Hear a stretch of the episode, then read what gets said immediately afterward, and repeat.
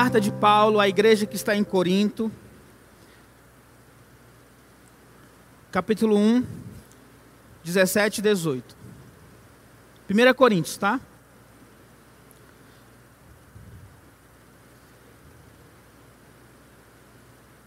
Amém? Então vamos à leitura da palavra de Deus. Pois Cristo, pois Cristo não me enviou para batizar, mas para pregar o evangelho, não com palavras de sabedoria humana, para que a cruz de Cristo não seja esvaziada. Cristo, sabedoria e poder de Deus. Pois a mensagem da cruz é loucura para os que estão perecendo, mas para nós que estamos sendo salvos é o poder de Deus. Tem aqui a leitura da palavra de Deus. Por favor, Orem comigo. Santo Deus, mais uma vez, ó Pai, estamos prontos, ó Pai, para expor a tua palavra, Senhor. Peço que eu seja usado pelo teu Espírito Santo, ó Pai, e que sejamos agraciados hoje com a tua palavra, Senhor.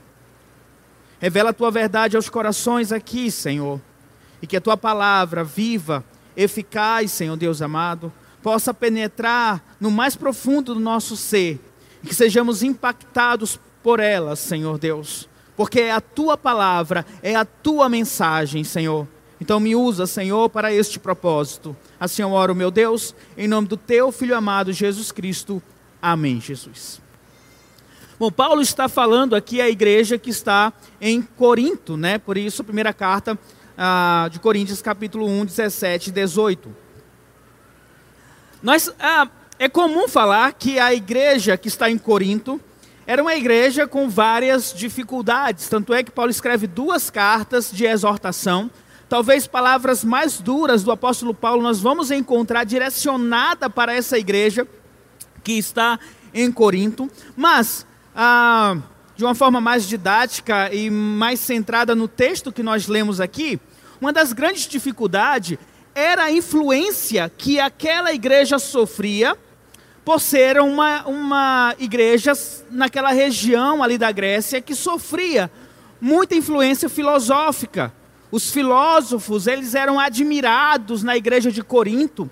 Ah, hoje nós temos o futebol, que nós temos o time de futebol que nós torcemos, né? Que eu acho até que São Paulo perdeu para o Flamengo hoje, né? Bom, detalhe, uma, deixa eles ganhar uma vez. Mas ah, naquele tempo também as pessoas admiravam os filósofos. Então era Sócrates, Platão, e eles diziam: Eu sigo Epicuro, ah, eu sigo o sistema filosófico do estoicismo. Então eles, eles estavam à procura de filosofias para dirigir as suas vidas. Era comum as pessoas se reunir na praça para ouvir os filósofos conversarem, falarem. E, e o que acontece? É que dentro desse contexto, filosófico e, e de muita busca por esta sabedoria humana, muitas pessoas em Corinto se convertiam ao Evangelho. E elas levavam para a igreja estas filosofias e tentavam harmonizar o Evangelho com palavras de sabedoria humana, com as filosofias. Eles tinham, assim como eles tinham o seu herói filosófico, né, Platão, Sócrates, eles tentaram também levar isso para a igreja. Tanto é que Paulo, em 1 Coríntios 3, o 4 e o 5, ele, ele questionou aqueles irmãos, porque eles diziam assim: ah, eu sou de Paulo, ah, eu sou de Apolo, como se houvesse um melhor do que o outro. Paulo vai dizer: vocês não estão sendo mundanos no versículo 4 e no versículo 5. Afinal de contas, quem é Apolo, quem é Paulo? Apenas servos por meio dos quais vocês vieram a crer, conforme o ministério que o Senhor atribuiu a cada um.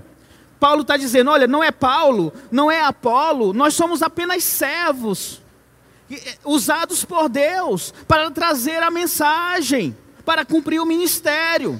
Agora, um grande problema não era apenas escolher heróis, um grande pregador, aquele prega melhor do que o outro, mas era justamente tentar conciliar a mensagem da cruz, a mensagem do evangelho, dentro de uma sabedoria humana, de um contexto da, da filosofia.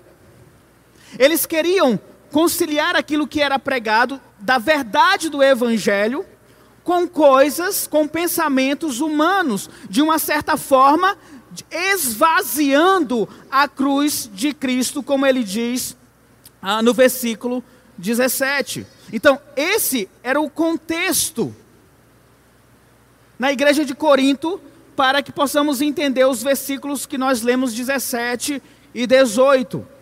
As pessoas estavam interessadas em discursos elo eloquentes que traziam essas filosofias com aquelas palavras persuasivas que tentavam convencer o outro a crer no evangelho através da sua oratória, através da sua dinâmica, através da sua persuasão. Isso é bem comum hoje em dia, alguns pregadores que chamam os coaches gospels, né? Que tentam, através de sua eloquência, da forma da oratória, sua, traz a cruz de Cristo, mas de uma forma suave, para que as pessoas possam aceitar. Eu não vou falar do inferno, porque o inferno afasta as pessoas. Eu vou falar de que Deus vai te dar dinheiro, de que Deus vai te dar uma casa, que Deus vai sempre responder às suas orações, de que Deus vai te fazer feliz sempre, porque isso atrai as pessoas. A sabedoria humana era a tentativa das pessoas chegarem para a igreja. Vamos então colocar o evangelho dentro daquilo que nós cremos que pode ser agradável para as pessoas. Mais ou menos esse contexto. No versículo 17, como nós lemos, Paulo diz: Pois Cristo não me enviou para batizar. Isso não quer dizer que Paulo não batizava ou que Paulo era avesso ao batismo. Ele está dizendo aqui que Cristo enviou ele para pregar, mas para pregar o Evangelho. A prioridade de Paulo era pregar o Evangelho, não com palavras de sabedoria humana, não usando filosofias, não usando métodos humanos, mas a cruz de Cristo. Porque se ele usa a sabedoria humana, ele vai esvaziar o significado da cruz de Cristo e o efeito que ela tem na vida das pessoas, porque o Evangelho é o poder de Deus para a salvação de todo aquele que crê. O Evangelho não pode ser mudado, o Evangelho não pode ser melhorado, o Evangelho não pode ser romantizado. O Evangelho é apenas um, e eu vou falar com vocês hoje sobre isso. Este Evangelho é Cristo, sabedoria e poder de Deus. O propósito de Paulo era pregar o Evangelho, assim como deve ser o propósito de cada um de nós, como cristãos e nós, como igreja. A mensagem da cruz não consiste em um sistema humano de sabedoria para tentar convencer as pessoas a se tornarem cristãs. Não é encaixar o Evangelho dentro de um padrão criado pelo homem para a salvação, pois isso vai de fato esvaziar a cruz de Cristo. O foco é o Senhor Jesus Cristo. Sua sabedoria, o seu poder, não é em achismo, em ideias, em sistemas humanos. E é sobre isso que nós vamos falar. O versículo está no versículo 18. A mensagem da cruz, que é loucura para aqueles que perecem, mas para nós que estamos sendo salvos, é o poder de Deus. Eu inicio perguntando o que tem de especial na mensagem da cruz? Em algumas traduções dizem palavra da cruz. O que há de diferente na cruz de Cristo? Porque, falando de cruz, não, era, não foi a única cruz na história. Antes de Jesus, muitas pessoas foram crucificadas. Depois de Jesus, muitas pessoas também foram crucificadas. A cruz era o principal meio cruel de matar as pessoas, os malfeitores, os assassinos, os ladrões. No próprio dia da crucificação de Jesus, dois, ladrão, dois ladrões estavam ao lado de Jesus e foram crucificados. Aliás, depois de Cristo, muitos cristãos também foram crucificados. Mas o que torna a cruz de Cristo diferente e especial para nós. Por que, que a igreja do primeiro século escolheu a cruz como um símbolo? Por que, que nossas igrejas nós temos uma cruz? Eles poderiam ter escolhido a manjedoura, que foi onde Jesus Cristo nasceu. Eles poderiam ter escolhido o pão, o pão da ceia, Jesus é o pão da vida. Jesus multiplicou os pães. Então poderia ter escolhido o pão, ou o mesmo cálice da ceia. Ou ter pego o símbolo do peixe, que por muito tempo foi usado para identificar os cristãos. Mas a cruz de Cristo se tornou o símbolo maior de nossa fé. Porque a cruz de Cristo ela é única. Por causa da sua mensagem, a mensagem que ela traz. 1 Coríntios, o versículo 1 do 17, o 18, e na sequência dos versículos, Paulo, divinamente inspirado por Deus, fala desta mensagem da cruz, que precisa ser entendida. Porque se ela não for entendida e se não for aceita, ela vai ser apenas loucura para aqueles que perecem. E para falarmos sobre a mensagem da cruz, você precisa entender que a mensagem da cruz é o próprio Evangelho sendo pregado em toda a sua plenitude. A mensagem da cruz ela tem início lá no Jardim do Éden, quando Adão desobedeceu a Deus, quando Adão pecou. E este pecado entrou na humanidade. A cruz de Cristo nos faz nos leva para este momento, porque lá em Romanos, capítulo 5, versículo 12, Paulo vai dizer: "Portanto, da mesma forma como o pecado entrou no mundo por um homem, o pecado entrou no mundo através de Adão por um homem, e pelo pecado a morte, Assim também a morte veio a todos os homens, porque todos pecaram. Assim como o pecado veio para a humanidade por um homem Adão, e a consequência do pecado é a morte, assim também essa morte veio para todas as pessoas, porque todos também pecaram. E antes de que você olhe para Adão e diga: que miserável esse Adão. Eu estou agora sofrendo castigo por causa daquele serzinho lá. Pense no teu pecado. Pense quantas vezes você deliberadamente desobedeceu a Deus, seja nas tuas palavras, nas suas ações e nos teus pensamentos. Olhe para essa semana, quantos pecados você cometeu? E olha que é a Semana Santa.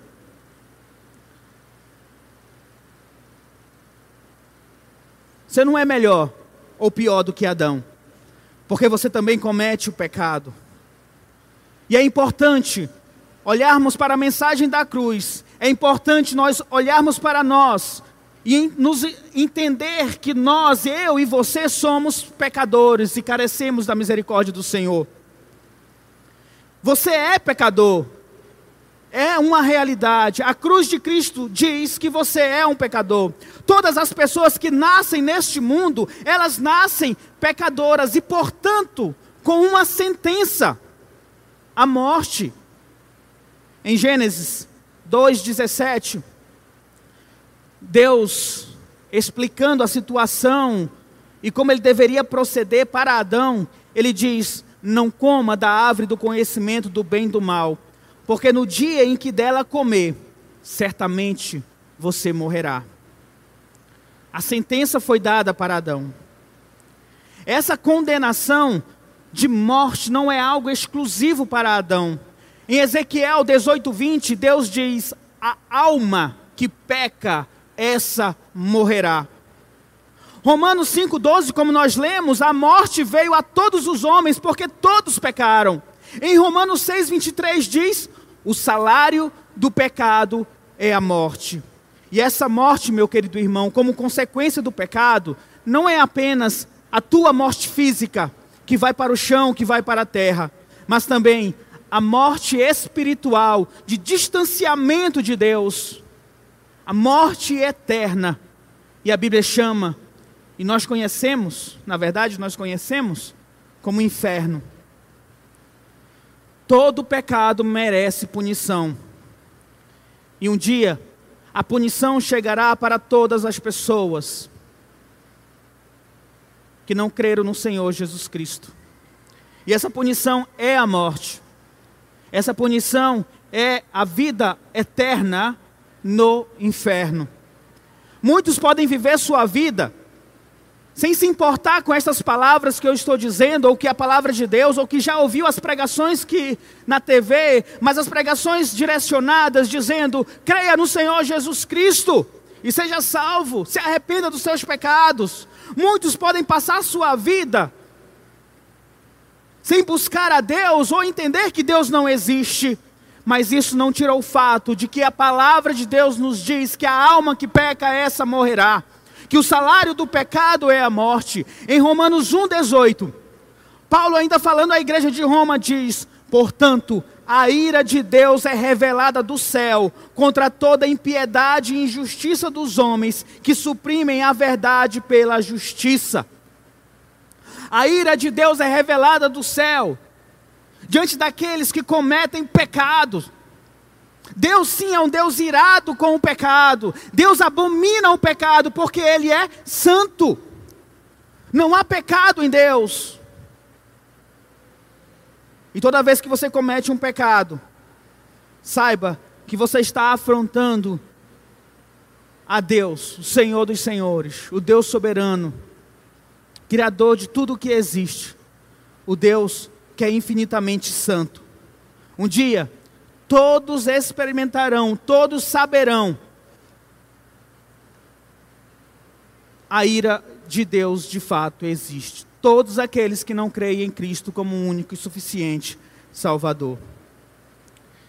E é importante enfatizar também com relação à ira de Deus, que Deus não age de forma parcial ou tendenciosa. Deus não vai derramar a sua ira naquelas pessoas que ele não gosta. A ira de Deus é a justa punição para aqueles que cometem pecado.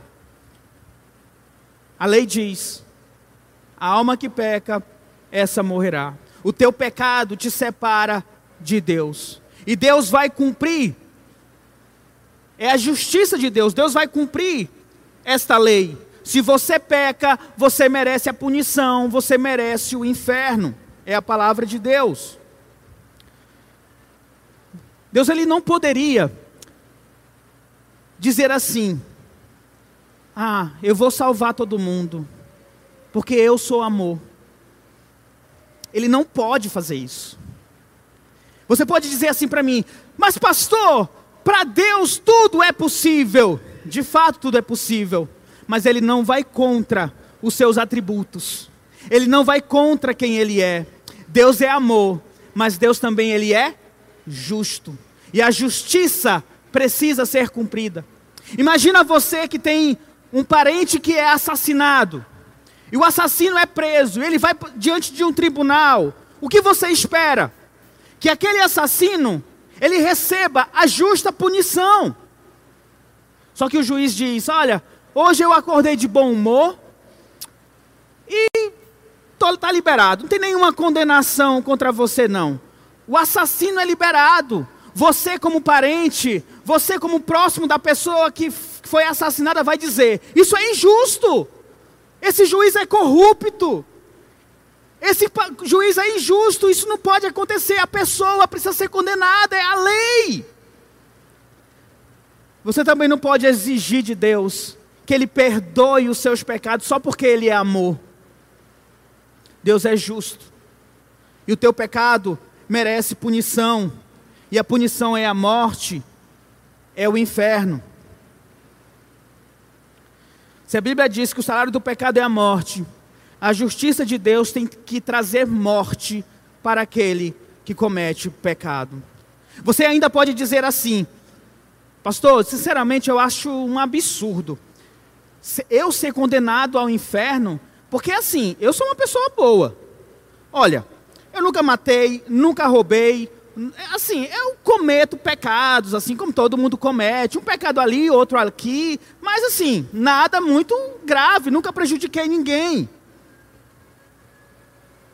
Mas aí você precisa entender uma coisa. Quando você peca, você não está pecando contra o pastor, você não está pecando contra a igreja, contra o pai, contra a mãe, contra a esposa, contra o marido. Você não está pecando contra a sociedade. Você não está pecando contra você mesmo. Você peca contra Deus. Você peca diante do Deus que é santo e todo pecado ofende a Deus. Agora imagina você Deus soberano, Criador dos céus e da terra, infinitamente santo, onde não há sombra de pecado. Aí você peca diante dele. O menor pecado é merecedor do inferno. E sabe por quê? Porque a condenação, ela é proporcional à ofensa. Entende? A condenação, ela é proporcional à ofensa. Imagina eu aqui, pastor, levanta um irmão daí e chega aqui e me dá um murro na cara. O máximo que pode acontecer é alguém vir aqui, pegar o irmão, levar para um, um irmão, não, né? Acho que o irmão não faria isso com o pastor.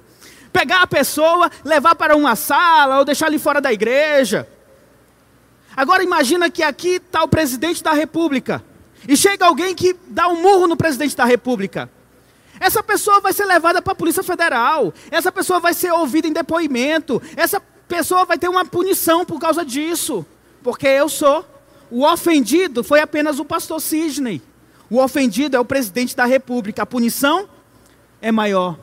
Imagina você convidar alguém para a tua casa e essa pessoa mata uma barata na tua casa. Talvez você diga: Olha, obrigado, você matou uma barata. Mas se essa mesma pessoa dá um tapa no teu filho, na tua filha, você vai expulsar aquela pessoa da tua casa. E talvez você vai bater nessa pessoa também. Não estou incentivando isso, tá? Por quê? Porque a ofensa foi contra uma barata. Para você não é importante isso. Mas quando a ofensa é com seu filho, aí tomou uma grande importância. Se você dá um tapa numa pessoa na rua, é diferente de você matar uma pessoa na rua. Entende? A condenação é proporcional à ofensa. Agora, imagina você ofender com o teu pecado Deus, que é infinitamente santo, infinitamente perfeito, justo.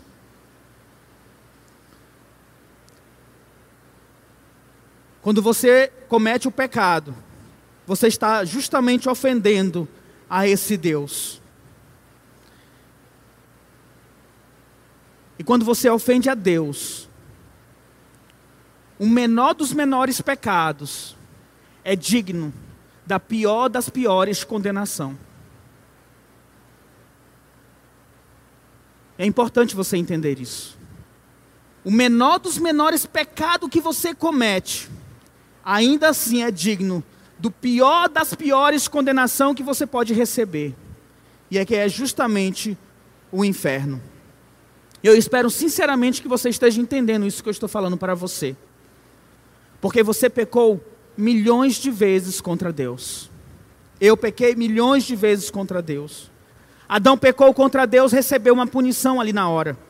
Nós pecamos milhões de vezes e esse pecado nos separa de Deus, esse pecado nos condena. A mensagem da cruz diz: você ofende a Deus com o seu pecado, você tem uma dívida com Deus, tem uma sentença de morte diante de Deus por causa dos seus pecados. E você pode até me dizer, pastor, eu quero pagar essa dívida. Como é que eu posso pagar essa dívida? Eu vou dizer para você: você não tem condições de pagar a dívida, porque o salário do pecado é a morte, você teria que morrer para pagar a dívida. Só que se você morre, a Bíblia diz que ao homem está destinado a morrer uma só vez.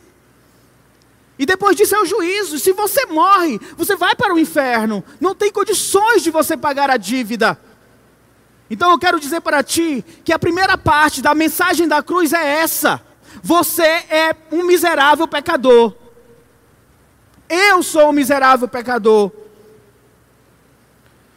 Temos uma dívida diante do Senhor Deus Santo. A mensagem da cruz, ela não é agradável, meus irmãos. A mensagem da cruz é uma comida difícil de engolir, mas esta é a verdade. A mensagem da cruz não é uma palavra de autoajuda, ao contrário. A mensagem da cruz, pregada na sua plenitude, ela é um motivo de ofensa para aquele que vive em pecado. A mensagem da cruz tem que constranger o teu coração, ela tem que uh, mastigar o teu coração. Porque ela está dizendo para ti: você é pecador diante de um Deus que é santo. Ela expõe toda a miséria e a incapacidade nossa de nos salvar pelas nossas próprias forças, pelo nosso próprio intelecto, pela nossa própria sabedoria.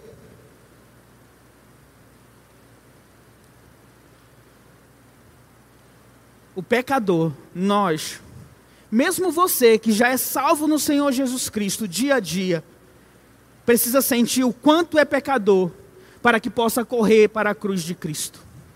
Nós já falamos isso outras vezes. Enquanto o pecado não for amargo, Jesus Cristo não será doce. Você tem que entender que carece das misericórdias do Senhor. Você tem que entender que precisa de Deus na tua vida para que possa então procurá-lo. Porque Ele dá a oportunidade de chegar até Ele. É por isso que a mensagem da cruz escandaliza alguns, não faz sentido para outros, é loucura para aqueles que estão perecendo. A detalhe, a palavra de Deus diz estão perecendo, ou seja, pessoas que ainda não pereceram, mas estão caminhando para perecer, para morrer.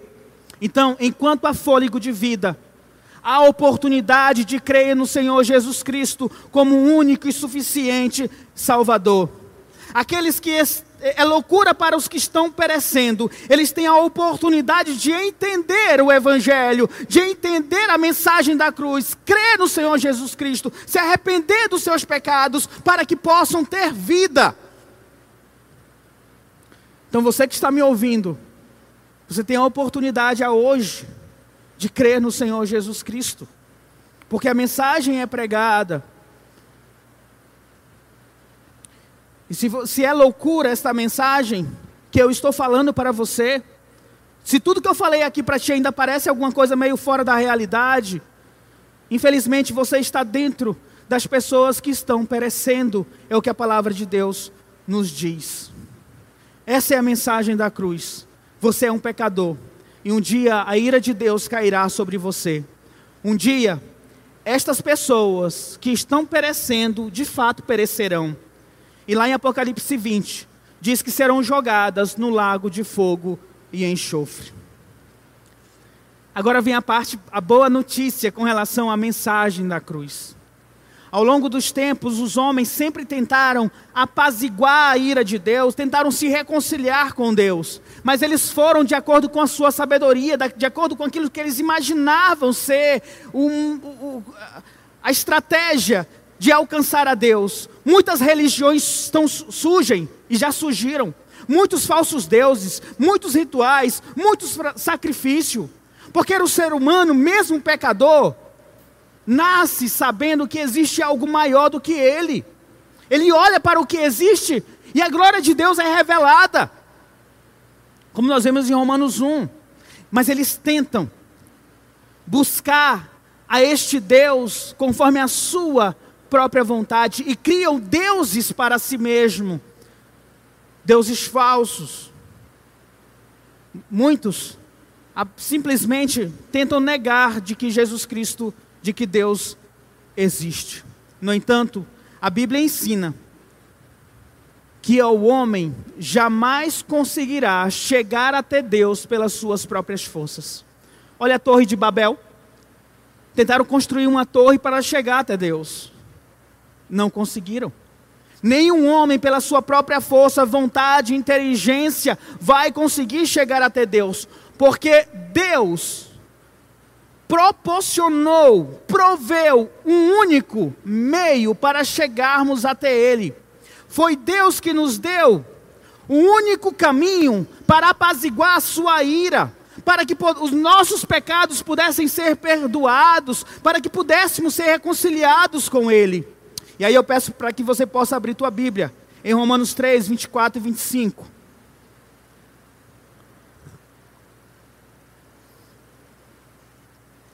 Nós estamos falando da mensagem da cruz. Esses versículos que nós vamos ler agora é um ponto-chave da argumentação de Paulo dentro da carta de Romanos, que é o centro do evangelho, da mensagem da cruz. Diz assim a palavra de Deus: sendo justificados gratuitamente por sua graça, por meio da redenção que há em Cristo Jesus, Deus o ofereceu como sacrifício para propiciação mediante a fé, pelo seu sangue demonstrando a sua justiça.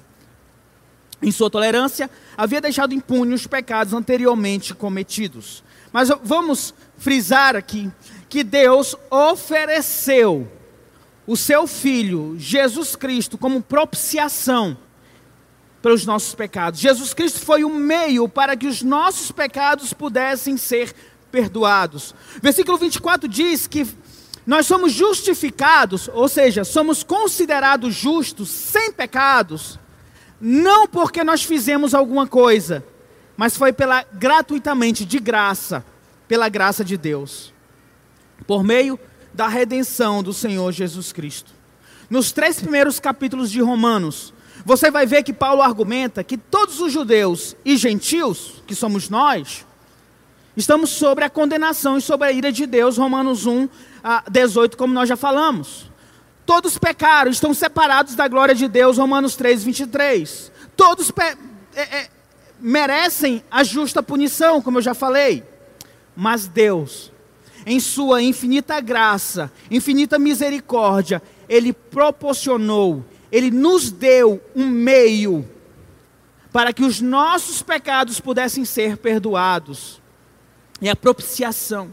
Ele entregou o seu filho, Jesus Cristo, para pagar pre o preço pelos nossos pecados. Através do sacrifício do Senhor Jesus Cristo na cruz, a dívida que você tinha de pecado poderia ser perdoada.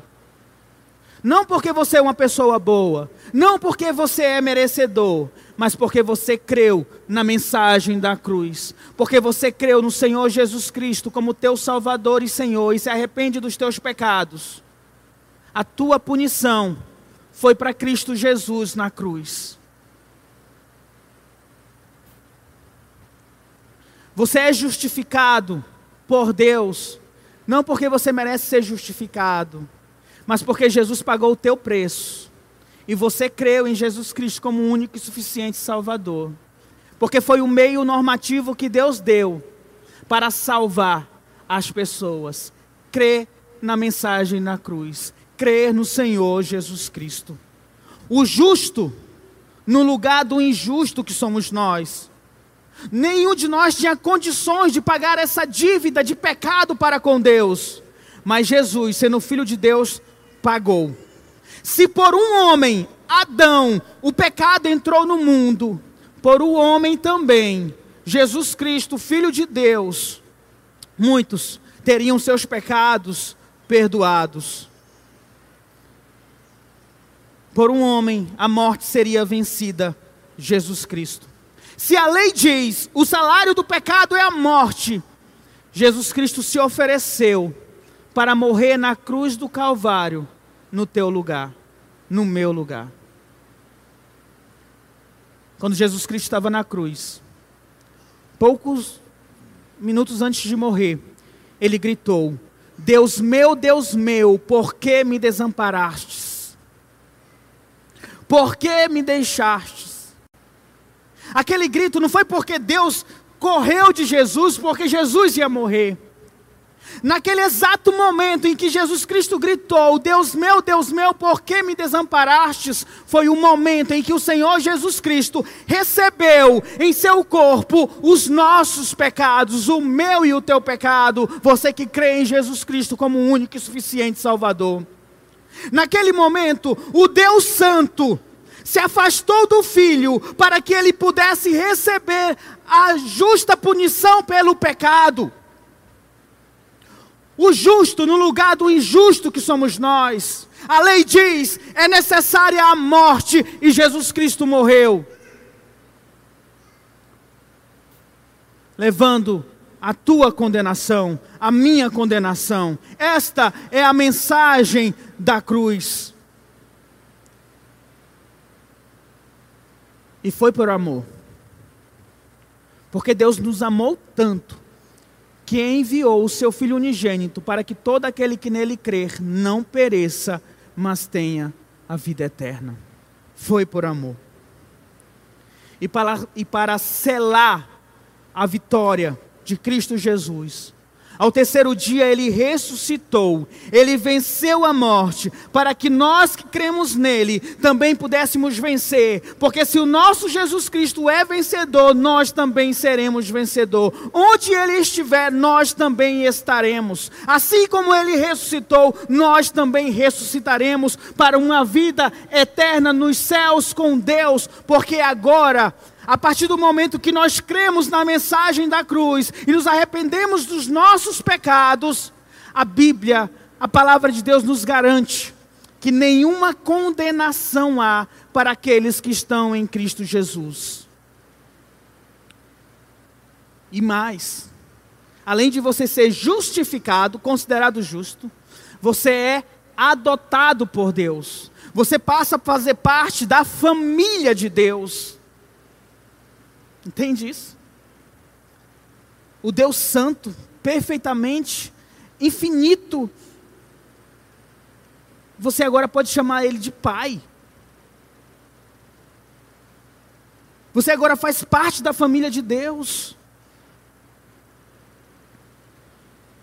Em Romanos 4, 25, Paulo diz: Jesus, ele foi entregue à morte por nossos pecados e ressuscitado para nossa justificação. Se Jesus Cristo tivesse apenas morrido, sem ressuscitar, não haveria evangelho. O evangelho consiste justamente em Jesus Cristo morrer para pagar a dívida, mas também ressuscitar, mostrando a vitória dele sobre a morte, sobre o pecado, sobre o diabo. Esta é a mensagem da cruz. E por meio na fé no Senhor Jesus Cristo, como sacrifício perfeito de Deus, nós podemos nos reconciliar com Deus. Nós cantamos aqui, eu amo a mensagem da cruz.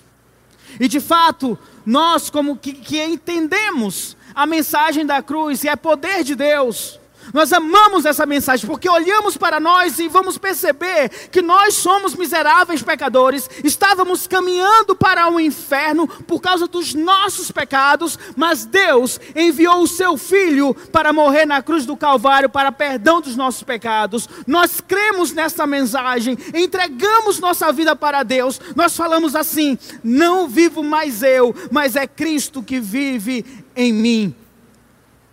E nós amamos essa mensagem, porque o nosso caminho era de morte e perdição, mas Deus nos deu vida, e vida eterna para todo o sempre. Eu amo a mensagem da cruz. Para a gente concluir, preciso ressaltar que essa verdade maravilhosa, deve ser vivida por nós dia após dia. Eu sempre digo aqui: viva da forma digna do evangelho que você recebeu. Viva da forma digna desta verdade que Deus te salvou do império das trevas. Agradeça a Deus, porque não foi você que amou Deus primeiro, mas foi Deus que te amou primeiro. Em 1 João 4, 10 diz: Ele te amou primeiro e enviou o seu filho como propiciação pelos nossos pecados. Jesus diz em João 14,6: Eu sou o caminho, a verdade e a vida, ninguém vem ao Pai senão por mim. E de fato, o único caminho para nos reconciliarmos com Deus é através do Senhor Jesus Cristo. Atos 4,12 diz: Não há salvação em nenhum outro, pois debaixo do céu, nenhum há, perdão, debaixo do céu, não há nenhum outro nome dado aos homens pelo qual devamos ser salvos. Não tem nenhum caminho, não tem atalho. É somente pelo Senhor Jesus Cristo, crendo nele, se arrependendo dos pecados os intelectuais gregos, eles viam a necessidade de um Deus enviar o seu filho para se sacrificar, para que aquele ser humanozinho pudesse se reconciliar com ele. Isso era um absurdo. Como pode um Deus se rebaixar desta forma? Assim criou os gregos. mas em 1 Coríntios 1, 21. A palavra de Deus diz: Visto que na sabedoria de Deus, o mundo não o conheceu por meio da sabedoria humana, agradou a Deus salvar aqueles que creem por meio da loucura da pregação. Ninguém é salvo pela sabedoria humana. Os gregos podem dizer: Isso é loucura, isso, eu não entendo isso, não é assim. As pessoas podem chegar e dizer: Bom, isso que vocês estão pregando é uma coisa, eu não consigo, não consigo entender, não entra na minha cabeça. De fato é loucura. Mas agradou Deus salvar as pessoas que creem na loucura da pregação, da mensagem da cruz.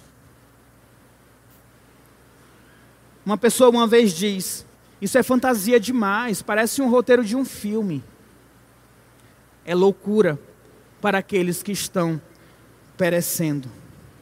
Mas para os que são salvos, é o poder de Deus. A mensagem da cruz nos tirou do império das trevas, do domínio do pecado, da condenação da morte e nos garante que um dia nós que cremos na mensagem da cruz ouviremos da boca do próprio Senhor Jesus Cristo dizendo: Vinde benditos do meu Pai, entrai no lugar que é voz de direito. Um dia nós ouviremos da voz do nosso Senhor Jesus Cristo: entre naquilo que pertence a vocês, na vida eterna. É o poder de Deus. A mensagem da cruz é importante, porque ela nos lembra do sacrifício de Cristo por nossas vidas. O último versículo, João 3, 16 e 18. Por favor, abra e leia comigo este versículo.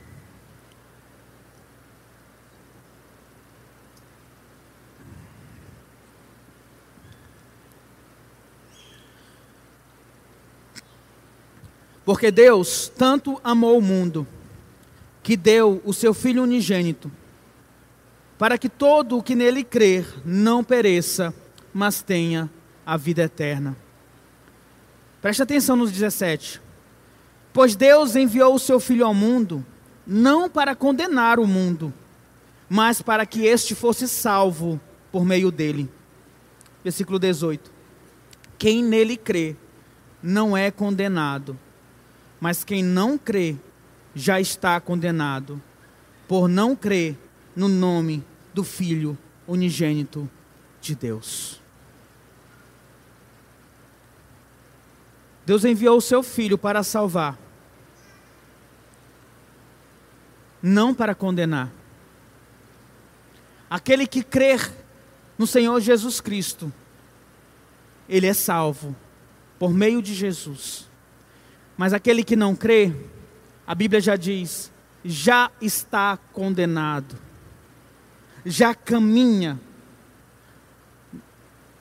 neste caminho que leva para a condenação, porque não creu no Filho unigênito do Pai.